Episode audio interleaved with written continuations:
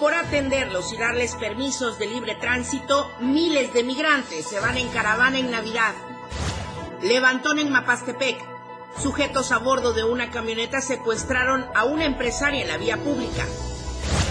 En los deportes, ajedrecistas van por torneo navideño este sábado. Estamos a diario contigo.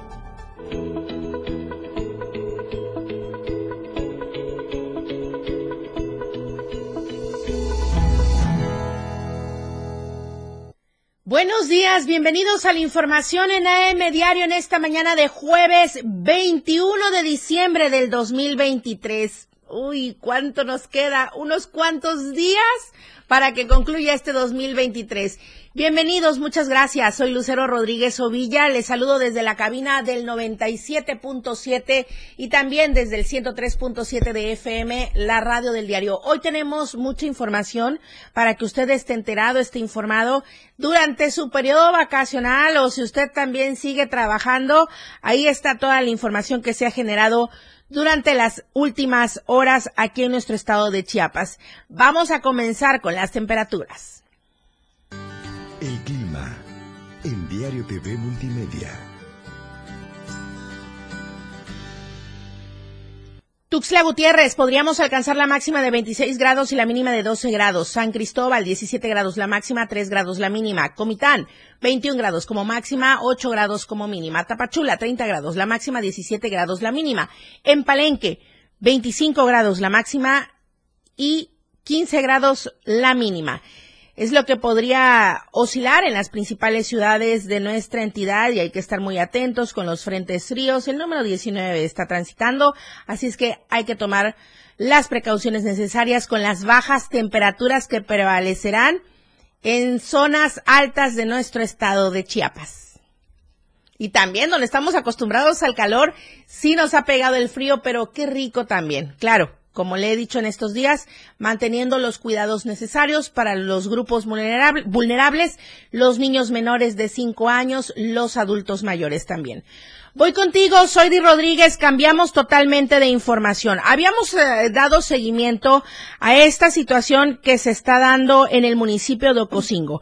Los desacuerdos entre las comunidades de Abasolo por el el transporte público, ¿qué es lo que está pasando? ¿Por qué se está dando este desorden? Soy nuevamente habrá bloqueo hoy o qué es lo que pasará? Buenos días. Hola, ¿qué tal? Buenos días, te saludo desde el municipio de Costeño y la localidad de Cuyulcá, ya va solo, pues ya ha superado los habitantes de Basolo comenzaron un retén desde hace algunos meses atrás para impedir que los automovilistas de la, de ingresaran al municipio. Está un poco difícil la conexión, la red telefónica allá en la zona de Ocosingo.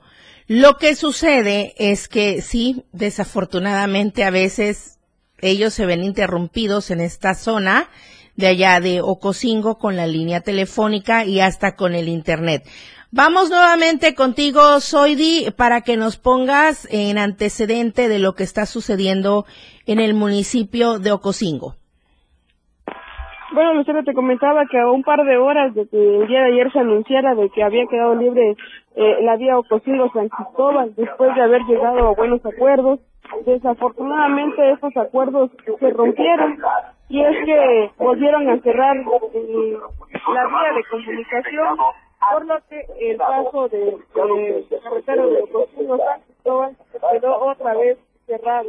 Asimismo, se informó que se llevaron retenidos al poblado de Abasolo dos elementos de la Fiscalía Indígena, una operadora política de la Delegación de Gobierno, cinco elementos de la Policía Municipal y un funcionario del Ayuntamiento de Ocosingo. Todo esto debido pues, a la problemática que existe entre transportistas de Ochuca, Abasolo, Fusilcá. Situación pues hasta el momento no ha llegado a ninguna solución ya que durante la noche de este miércoles 20 de diciembre se rompió el diálogo que mantenían eh, desde la mañana. Y es que déjame comentarte que este problema se originó a raíz de que el municipio de Ochuc eh, había realizado un bloqueo de constante desde que ya llevaba para tres meses, por lo que los habitantes de Abasolo eh, decidieron poner un retén en esta entrada para evitar el ingreso de los automovilistas de Okchuk, una situación que sin duda no les favoreció a los Okchuk, por lo que los Dokchuk decidieron solicitar el apoyo de los habitantes de Kushulka, quienes eh, los, los habitantes de Kushulka decidieron levantar este retén. Sin embargo, pues este levantamiento solo provocó un problema entre ambas localidades, Lucero.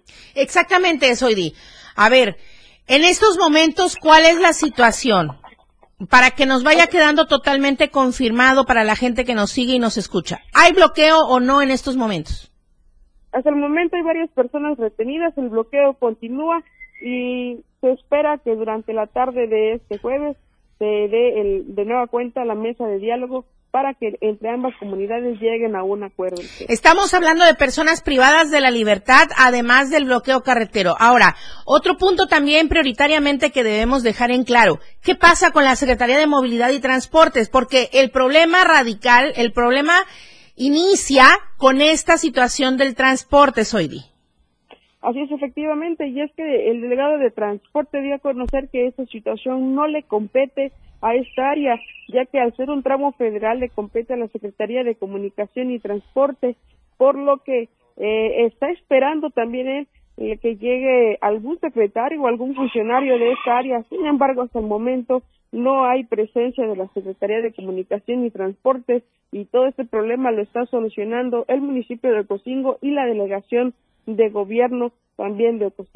La situación aquí preocupante es que no hay una solución realmente, más bien ellos toman las acciones que así consideran necesarias y en ello va la privación ilegal de la libertad de algunos, los bloqueos carreteros en tramos que no queda claro si pertenecen a o se están en la jurisdicción del nivel estatal, del nivel federal, de la SCT, de la Secretaría de Comunicaciones y Transportes.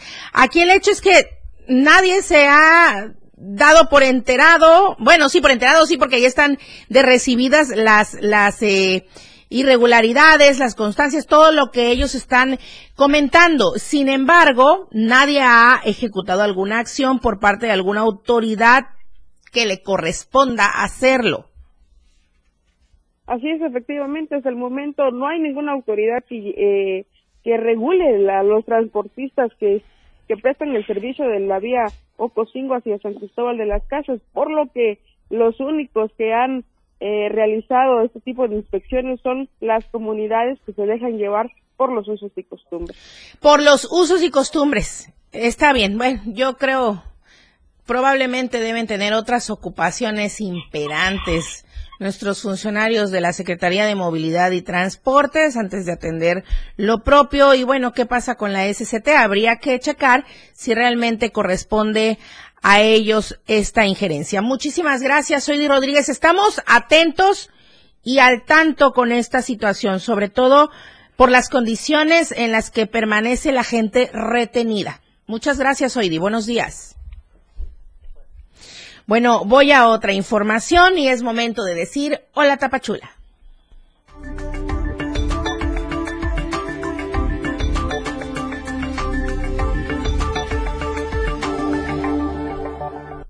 Caravana migrante en Navidad ya se tenía considerado, había sido el último llamado para las autoridades de migración, no han cumplido, o bueno, es el sentir de la gente que está en espera de sus trámites.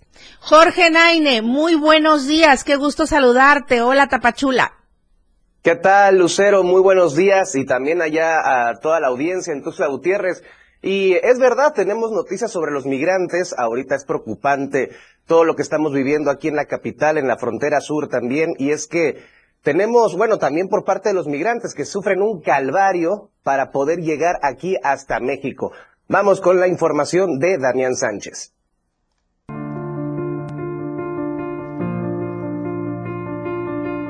Migrantes de diferentes nacionalidades tienen que sufrir un verdadero viacrucis durante su travesía para llegar a México.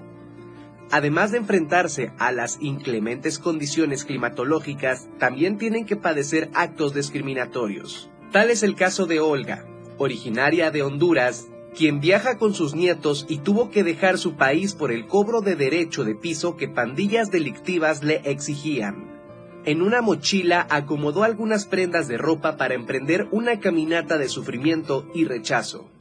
A México llegamos ayer porque y hemos caminado, hemos recorrido desde la frontera de, de Guatemala con México a pie porque nos robaron todo el dinero. No les hemos dado ni comida a los niños. En el Parque Bicentenario de Tapachula continúan concentrándose cientos de migrantes para sumarse a la caravana que partirá el próximo 24 de diciembre, debido a que las autoridades no están otorgando permisos de libre tránsito. Ir así caminando es bien difícil por extorsión. Nosotros nos obligaron a vender nuestra casa, nuestro negocio y salir del país. Chiapas es usado como puente de tránsito para miles de familias que huyen de la pobreza y persecución de bandas delictivas en sus países. Con información de Damián Sánchez, Diario Multimedia Soconusco.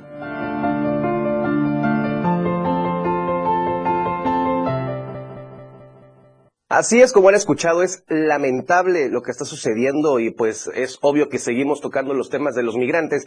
Y es que eh, los migrantes, además de que sufren para llegar a México, pagan más de 60 mil pesos para obtener eh, vínculos ficticios con familiares. Esto por la venta de tarjetas, que es el vínculo familiar del INAMI, eh, activistas inmigrantes denunciaron la corrupción que se da en la sede de regulación en la Institución Nacional de Migración aquí en Tapachula, donde funcionarios expiden tarjetas por vínculo familiar en tiempo express a aquellos que paguen hasta 60 mil pesos. En dicho módulo situado en el anterior, en el interior de la estación del siglo XXI, se observan filas de chinos, cubanos, haitianos y principalmente donde reciben estas tarjetas permanentes que se expiden cuando un extranjero adquiere un vínculo con un ciudadano mexicano. Es decir, que se case con un mexicano, mexicana o que tenga algún hijo en ese territorio nacional para obtener ese derecho, por lo que también el registro civil mantiene contubernio en este negocio millonario, ya que las el extraño caso de que los hijos se registren y no nazcan a los nueve meses de su ingreso a territorio mexicano, sino que su nacimiento sea la semana del inicio de este procedimiento a las esposas y esposos que no se dan cuenta porque son suplantados.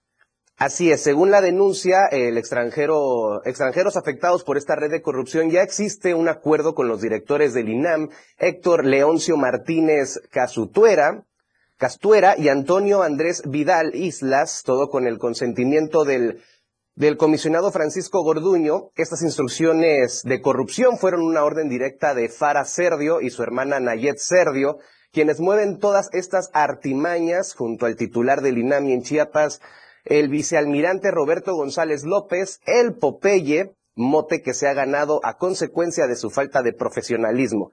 Mientras tanto, más de 10.000 extranjeros sufren en las calles y parques de Tapachula por esta impunidad y corrupción que mantiene el gobierno de la Cuarta Transformación. Oye, eh, Jorge, vamos al corte comercial, vamos a seguir con este tema al volver, porque todavía no hemos eh, comentado de esta caravana migrante que partirá en plena Navidad. Así es que te invito por favor a que te quedes con nosotros porque al volver eh, regresamos con más información desde Hola Tapachula. Estamos en AM Diario, regresamos. AM Diario, Lucero Rodríguez. En un momento, estamos de regreso. La Navidad llegó a la radio del diario. La mejor música se escucha a todos lados. Cuando quieres algo, tienes que trabajar, involucrarte y participar. En el 2024 hay elecciones en México y nos toca ser parte de las decisiones de nuestro futuro. Por eso, debes asegurarte de que tu INE esté vigente para identificarte y votar. Si tu INE vence durante el 2023, haz tu cita, acude a tu módulo y solicita una renovación. Tienes hasta el 22 de enero para hacerlo. En estas elecciones, con mi INE participo. INE.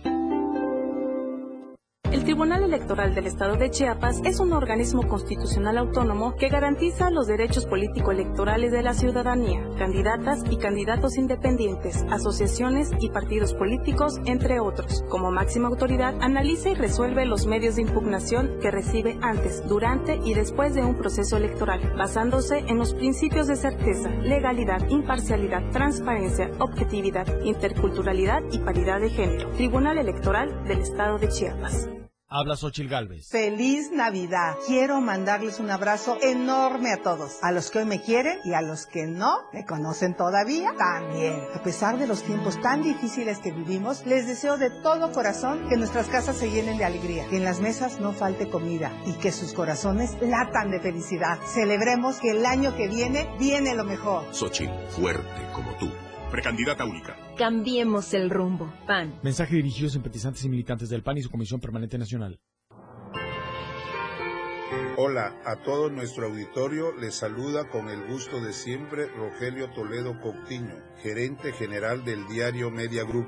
Les quiero desear que pasen una Navidad llena de paz y armonía en compañía de todos sus seres queridos. Y por supuesto que el próximo 2024 se logre todas sus metas y objetivos. Son nuestros más sinceros deseos de parte de la familia Toledo Coutinho y como la gran familia del diario Media Group que somos, esperando que este 2024 sigamos contando con su preferencia. Felices fiestas.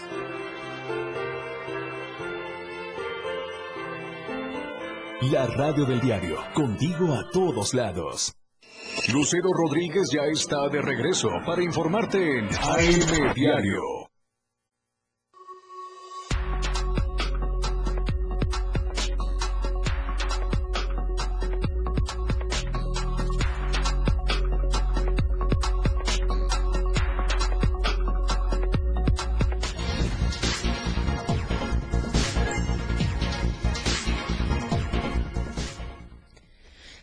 Contigo, Jorge Naine, allá en Tapachula, porque la caravana migrante que ya se había estado considerando es un hecho.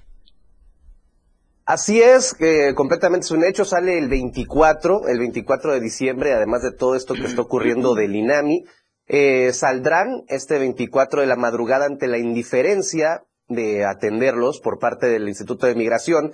Y es que los migrantes este diciembre, ante la nula respuesta por parte del Instituto Nacional de Migración, que en ningún momento accedió a entregar permisos en los solicitantes, la decisión ha anunciado por el activista y defensor de derechos humanos Luis García Villagrán, quien apuntó que el domingo a las seis horas eh, más de cuatro mil extranjeros iniciarán su caminata desde el Parque Bicentenario de Tapachula hasta el centro del país. Según Villagrán, los migrantes intentarán descansar en varias poblaciones como habitualmente lo hace cada grupo que sale en las caravanas, aunque en esta ocasión se vigilará y cuidará más a las familias que viajan por la temporada decembrina. Durante todo esto, lo que viene diciembre, el defensor de los extranjeros ha reunido en el centro de la localidad para realizar oraciones, protestas y acuerdos en torno a sus futuras movilizaciones también para promover los amparos con los que buscan no ser detenidos en su avance por Chiapas hacia la Ciudad de México. El primer punto de descanso para la caravana será en el municipio de Huehuetán, donde se realizará una especie de posada entre los mismos caminantes, a fin de no pasar eh, desapercibida la fecha tan importante que se celebra. Apenas el pasado lunes, unos 500 migrantes protestan afuera de la estación del siglo XXI en la exigencia de que fueran atendidos por las autoridades migratorias. Sin embargo, dicha dependencia nunca atendió las manifestaciones y tuvieron que regresar hacia el centro de Tapachula. Desde este punto del inmueble federal, Luis Villagrán y los migrantes denunciaron una serie de irregularidades como la venta de permisos al interior del INAMI, lo que ha impedido aún más que aquellos que no tienen recursos para comprar estos documentos queden parados y sin ayuda alguna en la frontera sur. Oye, Jorge, Lamentablemente, esta situación se desprende de presuntas irregularidades, de presuntos actos de corrupción y de la presunta falta de atención. Decimos presunción porque pues no podemos eh, afirmar en este sentido. Sin embargo, a la vista está la multitud de gente. A la vista están pues eh, los diferentes testimonios de las personas que están solicitando se les brinde la atención adecuada. Y a la vista está también, pues que aparentemente no hay respuesta ni resultado y tendrán que salir en plena Navidad. Así es, es completamente evidente. Se nota en toda la ciudad y más en la concentración de lo que es el Parque Bicentenario. Y es que sí, es completamente triste lo que está sucediendo con estas instituciones en torno al nuevo negocio que son los migrantes. De esta parte ha sido la información aquí por parte del Soconusco y regresamos contigo, eh, Lucero. Qué fuerte sonó, qué fuerte sonó, pero es que es evidente. Es evidente. Es, es, evidente, efectivamente. Muchísimas gracias, Jorge Naine. Muy buenos días y te saludo mañana para cerrar la semana. Muy buenos días, excelente. Igualmente y nos vemos mañana. Claro que sí. Seguimos con más información. También hablando de la situación migratoria, las diversas enfermedades que hay que atender y que se incrementan. Y no solo en este sector que está en diferentes puntos de nuestra entidad, también que se puede propagar entre la ciudadanía.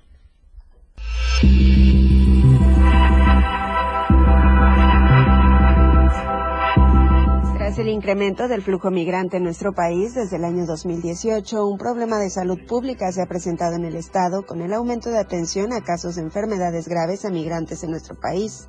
La Cruz Roja Mexicana en Chiapas atiende en promedio de 15 a 20 migrantes al mes por diversas enfermedades. Hemos tenido casos importantes de algunas enfermedades y que también nosotros en algunos de los casos le hemos prestado atención en promedio te manifestaba previo que entre 15 a 20 migrantes atendemos al mes por diversos tipos de enfermedades. Lo más común son las vías respiratorias, gastrointestinales, dermatológicas y parasitarias. Estas enfermedades son causadas producto de la mala higiene y el hacinamiento, donde se encuentran en espacios muy reducidos con grandes cantidades de personas o lugares al aire libre pero en condiciones precarias de salud final de cuentas, eh, tú recuerdas que no se hace un encuadre de salud en el momento de cruzar la frontera y muy posiblemente a lo mejor por ahí pudiese existir la posibilidad en su momento de que haya una migración de algún tipo de bacteria que no tengamos en conocimiento. Por otra parte, la frontera de nuestro estado con Guatemala presenta un alto índice de casos de VIH, SIDA y otras enfermedades de transmisión sexual, las cuales son una de las principales causas de muerte migrante en nuestro país. Con imágenes de Manuel Sánchez para Diario Media Group, Carla Nazar. Hola, Palenque. Hola, Palenque. Hola, Palenque. Hola, Palenque. Hola Palenque, muy buenos días. A ti también, Selene Lazos, a todos en la colonia Pacalquina, allá en Palenque, a todos los municipios aledaños. Llegamos hasta Tabasco. Muy buenos días. Hola, ¿qué tal, Lucero? Muy buenos días. Es un gusto saludarte esta mañana de jueves también bastante fresca aquí en Palenque. Y pues bueno, déjame decirte, el Lucero, que siguen estas cuestiones, estos problemas con los trabajadores en esta construcción del hotel de la Sedena aquí, del tren Maya aquí en nuestro municipio de Palenque. Y es que ahora un trabajador alega que fue despedido injustamente por esta ah, cuestión de los manifestantes que se dio el día, eh, el día de ayer miércoles precisamente se manifestó ante los medios de comunicación el ciudadano Salvador Pérez, quien fue uno de los despedidos en la obra de construcción del nuevo hotel del tren Maya que la Sedena está construyendo en la carretera hacia la zona arqueológica frente al centro de atención a visitantes Catby, y es que de acuerdo a lo que señala, derivado de la manifestación que sostuvieron el pasado lunes, más de 300 trabajadores por los atropellos laborales que tenía la empresa eh, o bien la Sedena, pues señalan que presuntamente no les habían pagado su aguinaldo les malpagaban la nómina laboral y además les hacían trabajar más de 10 horas al día. Debido a esta manifestación, pues habían sido corridos más de 10 empleados. Sin embargo, eh, la empresa Sedena se detuvo que eh, echar para atrás y volvió a encontrar a todos los trabajadores, a contratar, perdón, a todos los trabajadores que habían sido despedidos. En este sentido, el ciudadano Salvador Pérez señala que cuando él quiso regresar a su empleo, no le permitieron el acceso toda vez que el líder de la empresa CTM, Eusebio Díaz, lo acusa de ser el que alborotó a todos los trabajadores para que se manifestaran, algo que pues él ha negado rotundamente, pues señala que todos los trabajadores se pusieron de acuerdo para realizar dicha manifestación y pedir por sus derechos. Abundó que también ha recibido amenazas contra su vida y su familia por parte del líder de la CTM mostrando capturas de una conversación vía WhatsApp en la que es amenazado por el señalado líder. Es por ello que interpondrá una denuncia ante las autoridades correspondientes para que tomen cartas en el asunto ante esta lamentable situación. Y pues ahí como podemos ver en las imágenes, eh, Lucero, pues este ciudadano manifestó que también ha sido eh, amenazado ya por este líder, este líder señalado también por él donde pues él dice que teme por su vida, ya por su integridad física, no solamente la de él, sino también la de su familia. Claro. Ante esta situación, pues ojalá que las autoridades correspondientes puedan hacer algo y, y pues ver qué es lo que, lo que sigue, ¿no? En esta claro. situación. Selene, es que de verdad, a ver, estoy viendo las capturas de pantalla donde él sustenta estas amenazas va todo el peso de la ley porque tú lo organizaste, le dicen en un mensaje. ¿Qué manera es esta de amenazar, de intimidar? Híjole, de verdad.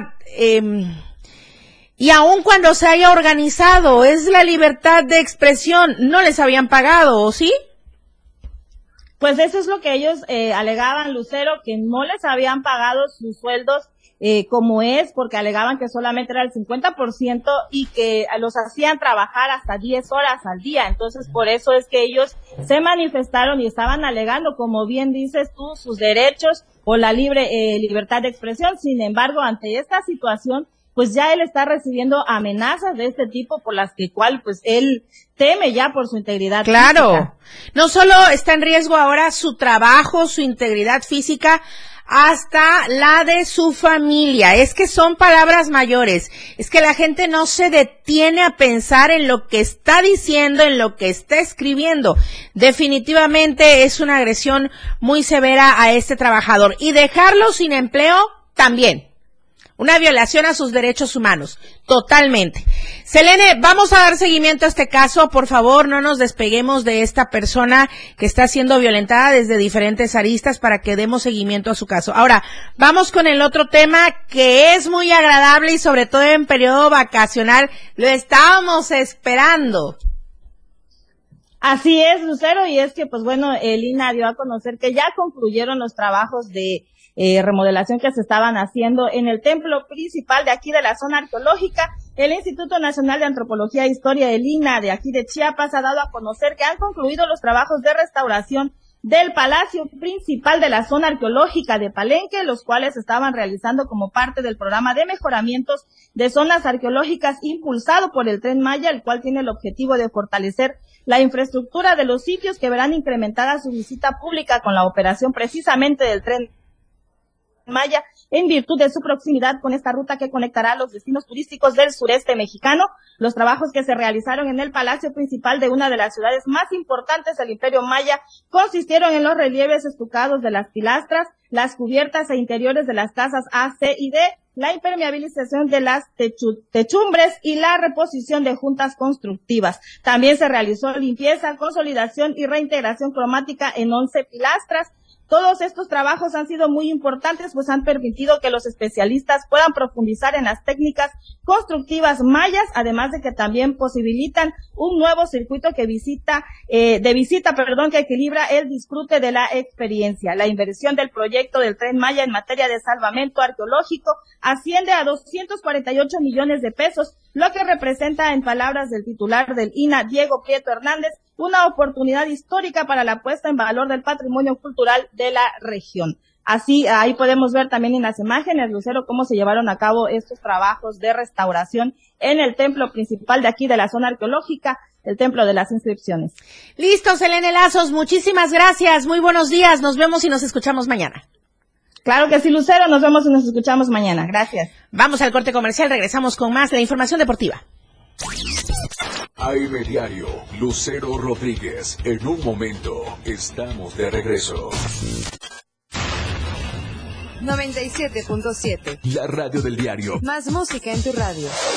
Lanzando nuestra señal desde la torre digital del diario de Chiapas, Libramiento Sur Poniente 1999. 97.7. Desde Tuxtla Gutiérrez, Chiapas, México.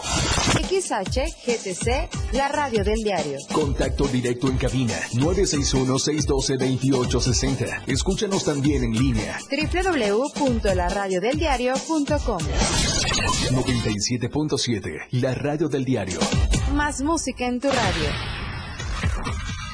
Habla Claudia Sheinbaum. La grandeza de México está grabada en las manos de las personas mayores, que han dado su vida por México y que para nosotros son héroes y heroínas de la patria. Por eso reivindicamos la pensión universal que hoy es un derecho. No olvidemos que los que gobernaron antes creen que los apoyos sociales son para flojos, que no te engañen. Volver al pasado no es opción. Sigamos avanzando con honestidad, resultados y amor al pueblo. Claudia Sheinbaum, presidenta, precandidata única de Morena. Mensaje dirigido a militantes, simpatizantes y Consejo Nacional de Morena. Tu voz en la consulta infantil y juvenil 2021 fue escuchada. Que mi escuela tenga lo necesario. Gracias a tu participación se establecieron compromisos con instituciones públicas y de la sociedad civil. 212 ya se cumplieron al 100% y más de 800 están en proceso. Que se los parques y canchas. El INE da seguimiento para que más compromisos se sigan cumpliendo. Nos vemos en la consulta infantil y juvenil 2024. ¡A que tu voz se escuche! INE. Porque estamos a todos lados. La Navidad escúchala en la radio del diario. Ella ya está preparada para informarte en AM Diario. Continuamos.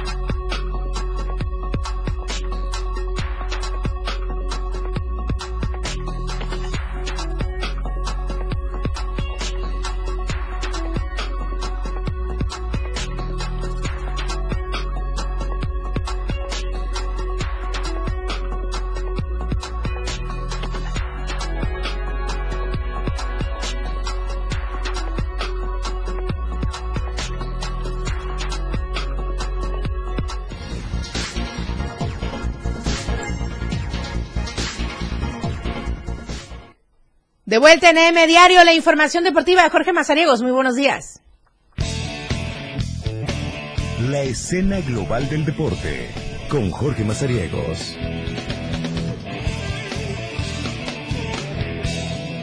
¿Qué tal? Qué gusto saludarlos este jueves 21 de diciembre. Ya se siente las vísperas navideñas, pero bueno, bienvenidos a la información deportiva. Vamos a estar platicando de actividades que habrán respecto al tema de Navidad. Este sábado se desarrollará el torneo navideño de ajedrez. Ahí estará eh, todo el trabajo que van a realizar eh, pues los maestros Eden eh, López Martínez y el maestro José Morales. Eh, estarán allá en el centro eh, David eh, Gómez Solana, que está ubicado en la cuarta poniente esquina con segunda norte, que tendrán la actividad. Ahí estarán todos los ajedrecistas del estado de Chiapas concentrados para el último torneo de este 2023.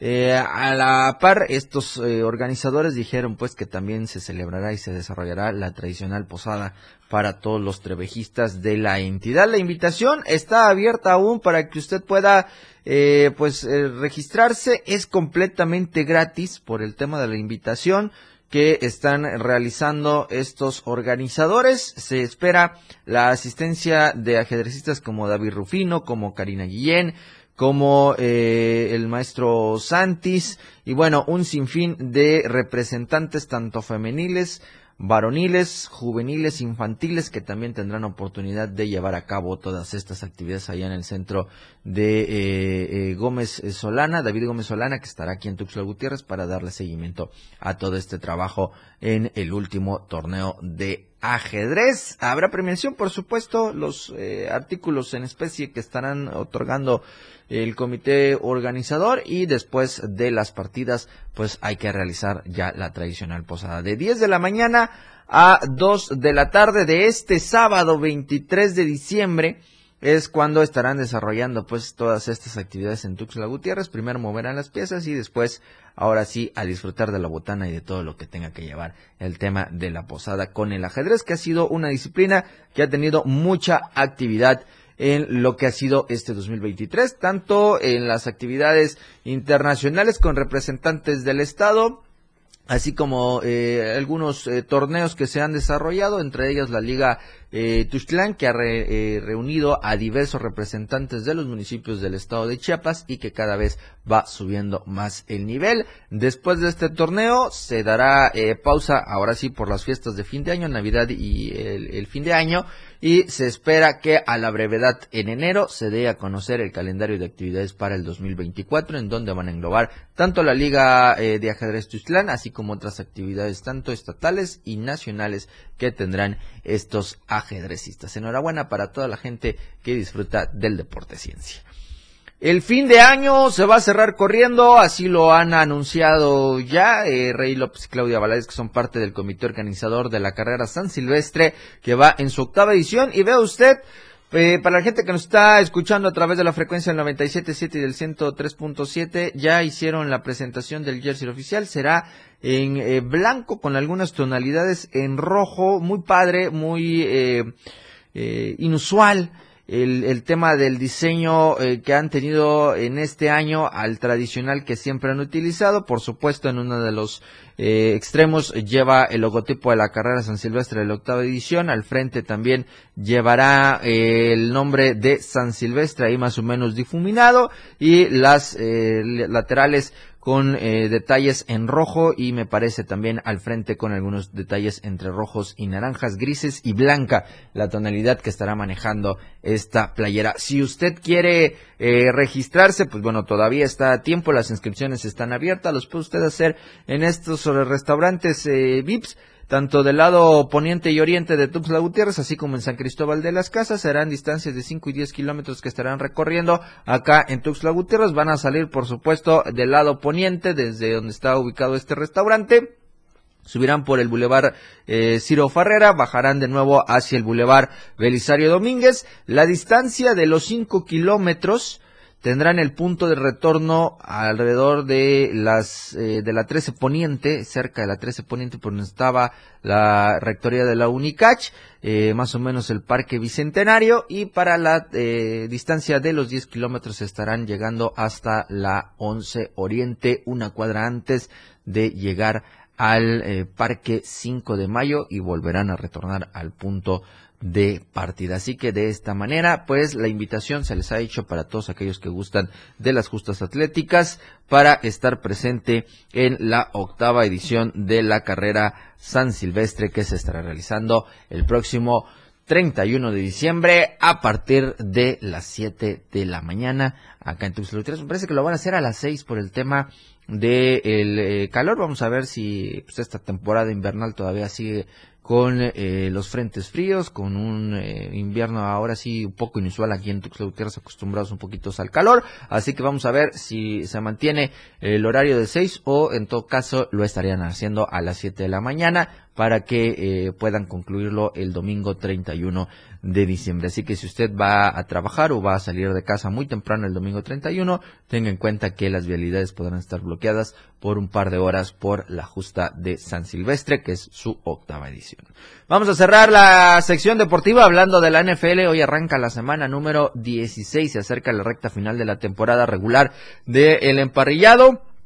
Y bueno, ya los equipos están en búsqueda de afinar detalles para entrar a los playoffs. Hoy a las 7 con 15 de la noche estaremos viendo el juego entre los Santos de Nueva Orleans y los Rams de Los Ángeles de los Carneros. Estarán en busca pues del triunfo, así como también los Santos. Siete juegos eh, ganados, siete perdidos. Ambos equipos llegan con esta estadística. El día sábado 23 habrá actividad a las 3.30 de la tarde con los Bengalíes y los Steelers. Y a las 7 de la noche los Bills de Buffalo contra los cargadores de San Diego el domingo, el 24 de diciembre, en Nochebuena.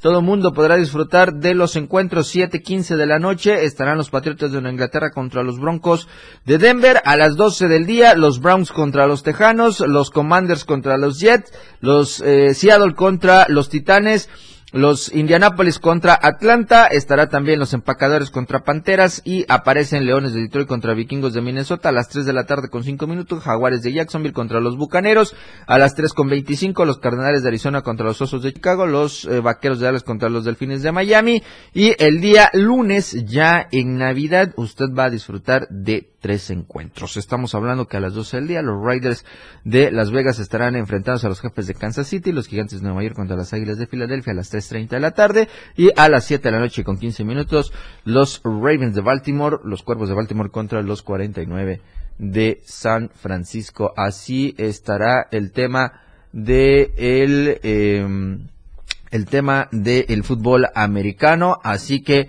vamos a tener actividad con eh, este eh, esta semana, la semana 16. Después de esta estaremos hablando que quedan dos semanas más para arrancarla a finales del mes eh, de diciembre en este 2023.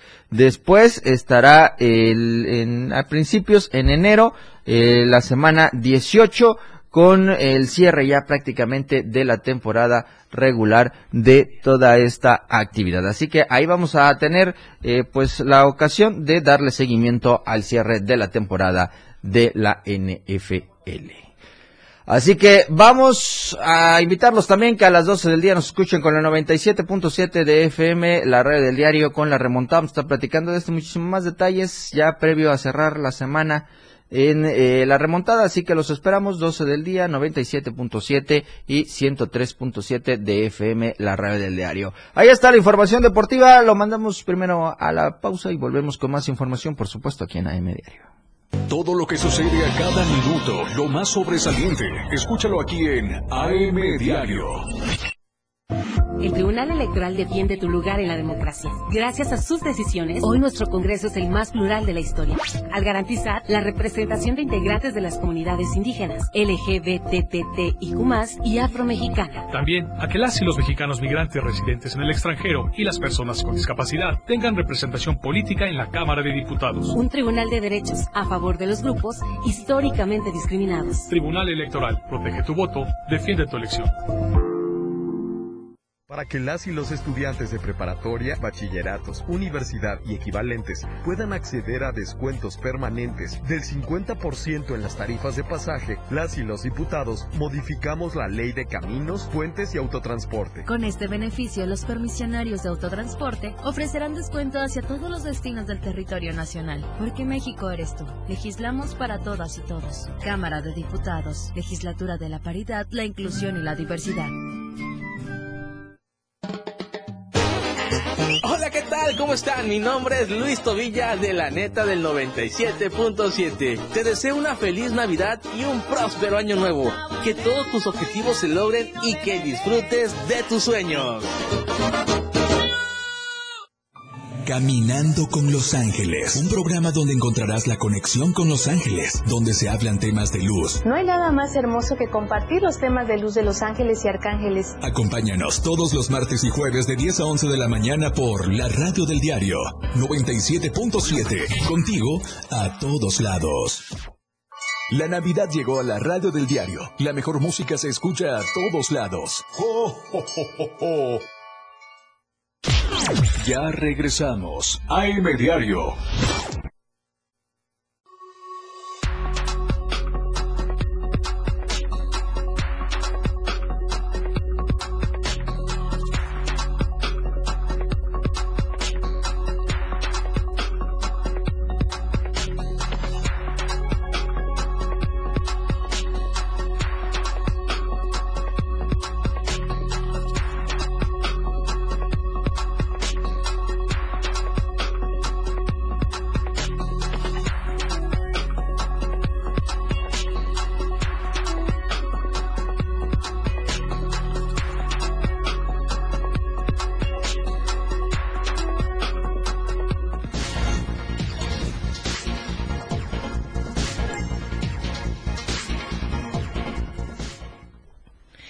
De verdad que es eh, imperante atender las denuncias, las llamadas de justicia, los llamados de justicia, de exigencia hacia las autoridades de procuración de justicia. Ese es otro caso que continúe impune. Cuatro años del feminicidio de la doctora Paulina Gómez y todavía no hay una solución correspondiente. Este 21 de diciembre se cumplen cuatro años del feminicidio de la doctora Paulina Gómez, quien fuera encontrada sin vida, colgada en su edificio y en donde las autoridades dictaminaran que se trató de un suicidio.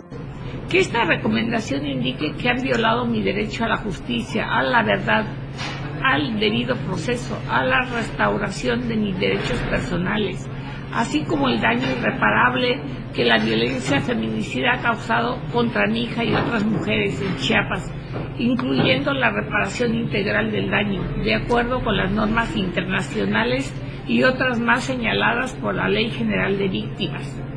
El caso de Paulina, desde el comienzo, ha estado lleno de una serie de omisiones y anomalías, pues su mamá asegura que no fue investigado con perspectiva de género, pues en nuestro estado, así como en el resto del país, existe una política estructural dedicada a culpar a las mujeres de sus propias muertes y tacharlas de suicidio el nivel de feminicidios de quien es su pareja. En Chiapas la tasa es de cada 10 feminicidios, 8 los comete un conocido.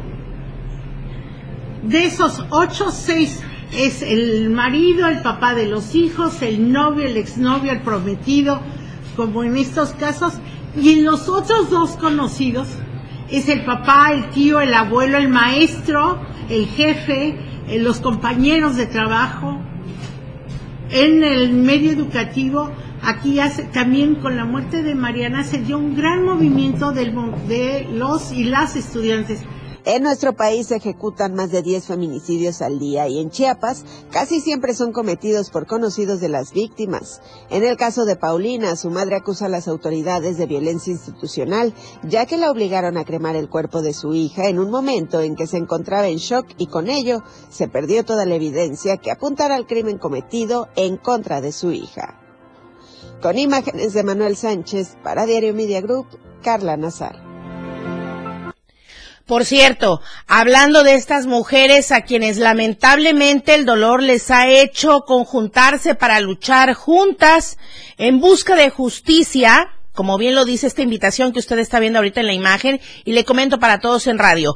Hay que ir al bazar, al bazar de ropa, zapatos, juguetes, bolsas, también perfumes, bueno, muchos artículos porque estas madres víctimas de feminicidio que están agrupadas en la Fundación Carla Velasco requieren eh, de pues solventar todos los gastos que realizan. Ellas van, tocan puertas para que sean escuchadas, entonces tienen que recaudar fondos. ¿De cuándo a cuándo estará este bazar? Desde el día de ayer 20 y hasta mañana 22 de diciembre en horario de 9 de la mañana a las 8 de la noche estarán en la fuente del Parque San Marcos, a un ladito de la catedral, aquí en el centro de Tuxtla Gutiérrez. Así es que vaya y apoye a estas madres que están buscando justicia ante los feminicidios de sus hijas y que hasta el momento no han visto la luz con la Procuración de Justicia. Edgar Castillo, voy contigo con otro tema que es bastante importante Ay, todavía no tenemos a Edgar Castillo. Bueno, voy a comentar el tema porque la verdad es que fue bastante difícil el día de ayer cuando circuló la información y además de que a esta familia no es la primera vez que le sucede. Pero antes de ello, para no hacer esperar más y agradecerle siempre su puntualidad, Luis Carlos Silva desde la Ciudad de México con la información nacional. Muy buenos días, adelante. Gracias, Lucero. Buenos días. Un abrazo para ti y los amigos del auditorio. Fueron vinculados a proceso Gloria García Luna y Edgar Anuar Rodríguez, hermana y sobrino respectivamente del exsecretario de Seguridad Pública Federal Genaro García Luna, preso en los Estados Unidos. A ellos se les acusa de los delitos de operaciones con recursos de procedencia ilícita y delincuencia organizada relacionados con la presunta participación en el desvío de empresas fantasma por un monto de cinco mil millones de pesos. Lucero Auditorio, al concluir la audiencia inicial en el Centro de Justicia Penal Federal en el Altiplano en el Estado de México, Gregorio Salazar, juez de control, les ratificó la prisión preventiva justificada debido a que encuentra elementos suficientes pues para iniciar esta investigación y este proceso judicial. Cabe destacar que el juzgador ordenó a las autoridades penitenciarias del Centro Federal de Readaptación Social en Morelos aplicar medidas especiales de seguridad a la hermana de Genaro García Luna, quien durante la diligencia denunció que corre peligro su vida debido a que reclusas que fueron detenidas y procesadas cuando su hermano era secretario ahora se encuentran como vecinas en este centro penitenciario. Luego de escuchar los alegatos por las partes, el juez de control Lucero Auditorio determinó que Gloria eh, García Luna y Edgar Anuar Rodríguez García presuntamente participaron en una red criminal encabezada por García Luna desde hace aproximadamente siete años. No hay que olvidar que García Luna es uno de los hombres más fuertes e implicados en el gobierno de Felipe Calderón Hinojosa cuando fue presidente de México, mientras que este último intentó recibir sobornos por parte del crimen organizado por más de 10 y 12 millones de dólares. Sin embargo, García Luna, pues está preso en una corte de Nueva York, acusado de traficar cocaína y sobre todo de recibir sobornos por parte del crimen organizado. En el transcurso de las próximas semanas se determinarán la disponibilidad también de otros procesados, familiares todos directos de García Luna. Hasta aquí mi reporte, Lucía, un abrazo y como siempre muy pendientes de la Ciudad de México. Muy buenos días. El, el, abrazo de vuelta para ti, Luis Carlos Silva, y el agradecimiento a toda la gente que nos sigue, nos escucha a través de nuestras redes sociales, de streaming, la radio del diario.com. Muchísimas gracias, muy buenos días. Es momento de la opinión con mi compañero Fernando Cantón. Hablábamos de las playas contaminadas en eh, Tapachula. De esto va la columna de hoy.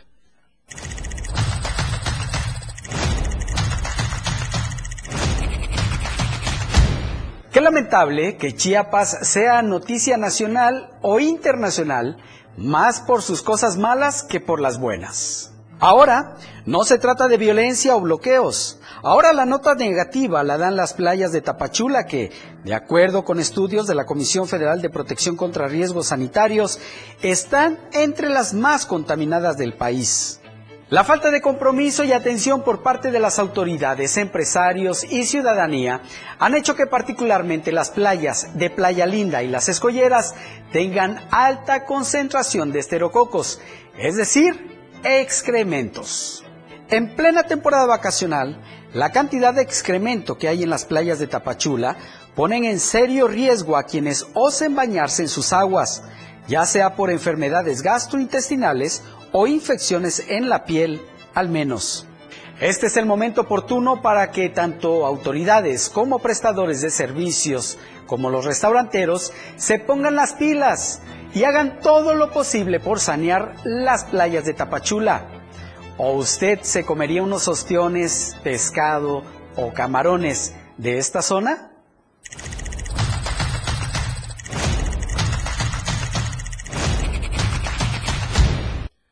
Retomo esta información de mi compañero Edgar Castillo. Desde el día de ayer por la mañana se dio a conocer esta información muy lamentable porque es una mujer que va caminando. Ahí está circulando ahorita el video. Yo lo narro para la gente que está en radio. La mujer va circulando en una banqueta y de repente se acerca intempestivamente una camioneta blanca. Se bajan dos sujetos, la amagan, la suben inmediatamente sin que nadie haga algo sin que no suceda más, que se la lleven y, y tardan unos cuantos segundos en terminar de subirla, pues claro, la mujer intenta hacer todo lo posible para, pues para que no sea presa de estos captores. Ahora, ¿qué es lo que sucedió? Se trata de Olga Alfaro. Ella fue, de manera coloquial, decimos, levantada por hombres a bordo de esta camioneta. Estos hechos que se dieron a eso de las 7:40 horas sobre la calle 20 Poniente a la altura de Abarrotes La Central. Estamos hablando del municipio de Mapastepec.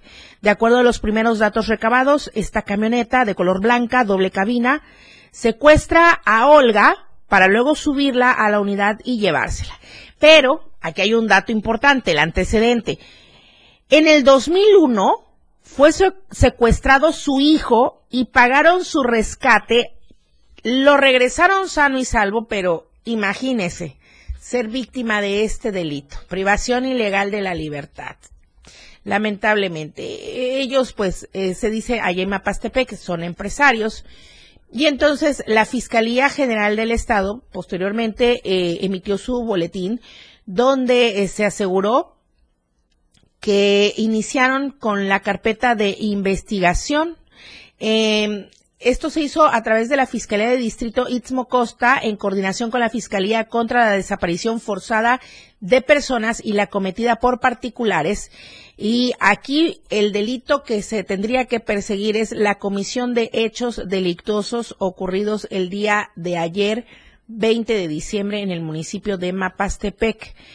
Sí, se confirmó que eh, pues se dio este, este secuestro de Olga N., y se están haciendo las investigaciones correspondientes para dar con su paradero. Y de acuerdo con las primeras, los hombres abordaron a la mujer, la subieron a una camioneta con rumbo desconocido. Es, es todo lo que se tiene.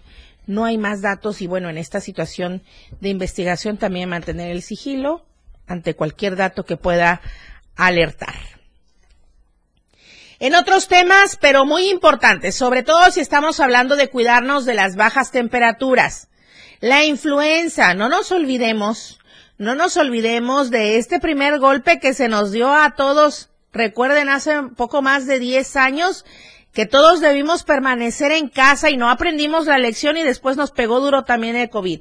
Entonces, hay que aplicarnos la vacuna contra la influenza eh, sobre todo en las zonas altas de nuestro estado de Chiapas. Esta información que nos envía mi compañera Janet Hernández desde San Cristóbal, porque la jurisdicción sanitaria de la región Alto Sotzil Celtal está invitando a la población a que acudan a vacunarse contra la influenza estacional y sigan las recomendaciones de cuidado por las bajas temperaturas que se están registrando en la zona. Eh, la meta, por lo pronto, es aplicar 112 mil vacunas, pero ¿qué cree? Hasta el momento solamente van el 50% de estas.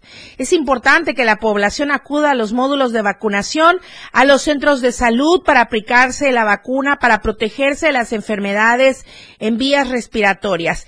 Este es el exhorto para la gente, sobre todo con las bajas temperaturas, también ingerir vitamina C, consumir, por ejemplo, naranjas, mandarinas, limón, además de la aplicación de la vacuna contra la influenza estacional.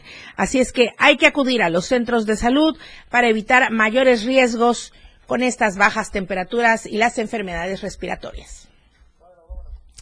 Nos vamos. Muchísimas gracias por habernos seguido durante esta mañana de jueves. Por favor, cierre la semana con nosotros. Mañana a las 8 en punto aquí en M Diario. Soy Lucero Rodríguez Ovilla y le agradezco a usted su preferencia. Están siempre conmigo Charlie Solís en los controles de televisión, Manolo Vázquez y Adrián Jiménez en la operatividad de radio y Daniel Martínez en la asistencia de producción. Muchísimas gracias. Muy buenos días oportuna y objetiva en AM Diario. La información de todo lo que acontece a cada momento en Chiapas, México y el mundo.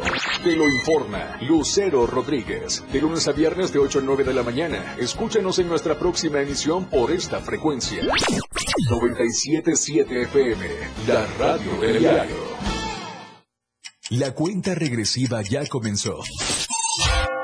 A este año le queda muy poco tiempo. Es momento de preparar todos nuestros sueños, ilusiones y metas por cumplir para este próximo año. Feliz año 2024. Te desea la radio del diario, porque estaremos contigo, estrenando un año nuevo a todos lados.